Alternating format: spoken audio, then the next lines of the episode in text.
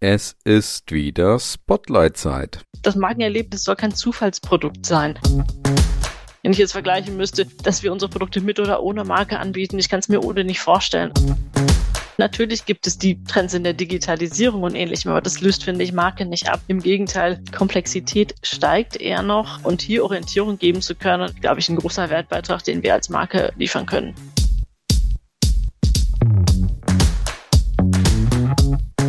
Fünf schnelle Fragen an Konstanze Fichtner, Senior Brand Specialist bei Dormakaba. Ja, liebe Hörerinnen und Hörer, willkommen zurück zu Spotlights. Es geht weiter. Ich habe mir heute virtuell gegenüber sitzen die liebe Konstanze Fichtner. Grüß dich. Guten Morgen, Konstanze. Hallo, guten Morgen, Colin. Ja, schön, dass du dabei bist. Die erste Frage bzw. Antwort darfst du natürlich direkt geben. Und zwar, wer bist du, was machst du?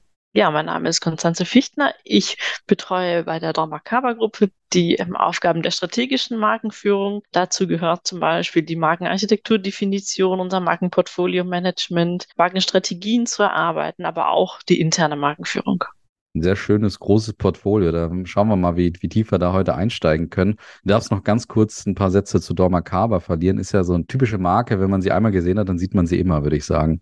Ja, genau, das ist so. Also wer einmal damit in Kontakt war, der schaut bei jeder Tür, bei jeder Zugangslösung, ob er die Marke entdeckt. Das ist richtig genau. Doch Makaba sorgt für sicheren Zutritt an allen wichtigen Orten, wo Menschen zusammenkommen. Schulen, Universitäten, zum Beispiel Flughäfen, Krankenhäuser, auch große Bürogebäude, häufig Shoppingcenter, wo man uns sieht, an Zugangslösungen, wo wir mit unseren Lösungen dafür sorgen wollen, dass Menschen Ströme sich sicher und ungestört bewegen können, dass Zutritt gestartet wird, wo es erfolgen soll, oder auch ähm, Zutritt Schritte geschlossen bleiben, wenn es auch eben dies erfordert. Ja, super, sehr schön.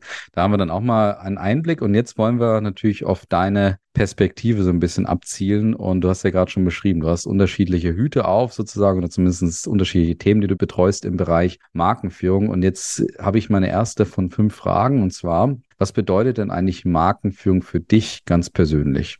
Für mich ganz persönlich ähm, da bin ich, glaube ich, sehr technisch aufgestellt. Ist Marktführung wirklich ein Werkzeug, was dafür da ist, die Unternehmensstrategie umzusetzen. Gerade da, wo äh, Märkte gesättigter werden, wo Kunden viel Orientierung brauchen, wo man sich hervorheben will, wo es sehr komplex ist, hilft es ungemein, ähm, Informationen zu bündeln und wirklich über die Marke auf den Punkt zu bringen. Das ist einem Anbieter oder eben uns dann im Speziellen gelingt, sich zu differenzieren vom Wettbewerb, sodass man schnell Signale senden kann, wer man ist, was man liefert, worauf man sich verlassen kann, wenn man mit einer Marke zu tun hat.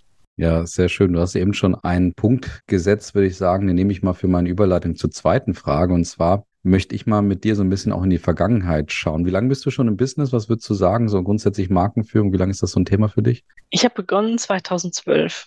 Sehr schön. Also das, das heißt, Thema da in, ja. intensiv in das Thema einzuarbeiten. Das heißt, du hast schon circa ein Jahrzehnt jetzt hinter dir auf jeden Fall. Und deswegen frage ich mal gerne, was ist dein, dein Blickwinkel, beziehungsweise was würdest du sagen, welche Meilensteine oder Veränderungen gab es vielleicht in den letzten Jahren auch im Bereich Markenführung? Du hast eben schon gesagt, das Thema gesättigte Märkte als Beispiel, das ist sicherlich so eine Veränderung, die man spürt, aber hast du noch mehrere solcher ja, Veränderungen wahrnehmen können, wo du gesagt hast, das hat nochmal das Thema Markenführung befeuert, erschwert, etc.?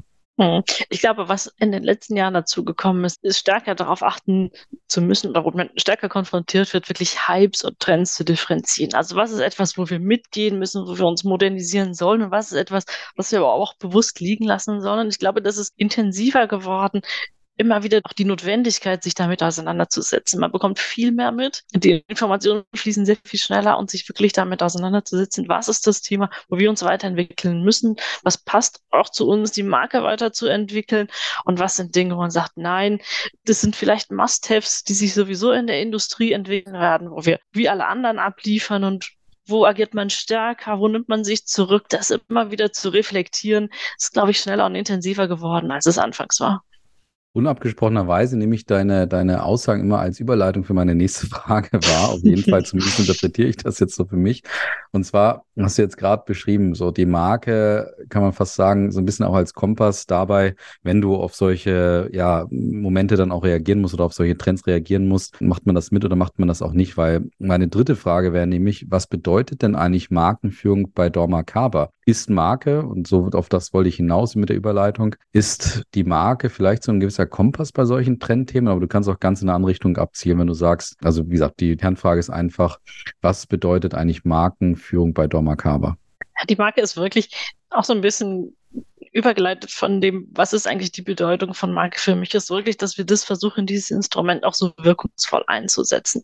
Wir haben das Glück, auf eine historisch sehr starke Marke zurückblicken zu kommen. Wir haben uns eine gute Reputation auch aufgebaut im Laufe der Jahre, aber das immer wieder zu schärfen und ähm, immer wieder darauf zu achten, auch intern das Bewusstsein zu schaffen, wer wollen wir eigentlich sein. Das Markenerlebnis soll kein Zufallsprodukt sein, weil viele genau Leute sein. ähnliche Ideen haben. Wir wollen gezielt intern immer wieder dafür sensibilisieren, wofür steht die Marke, was ist das Markenerlebnis, was wir extern abgeben wollen? Wie wollen wir erlebt werden?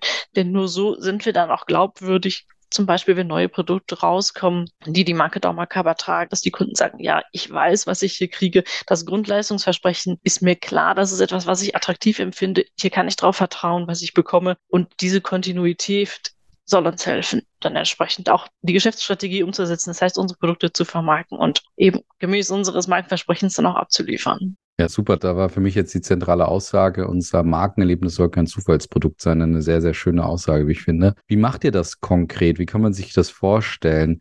Habt ihr ein systematisches Touchpoint-Management? Habt ihr da eine ganze Abteilung, die sich darum kümmert? Wie, wie funktioniert sowas, dass das eben das kein Zufallsprodukt wird?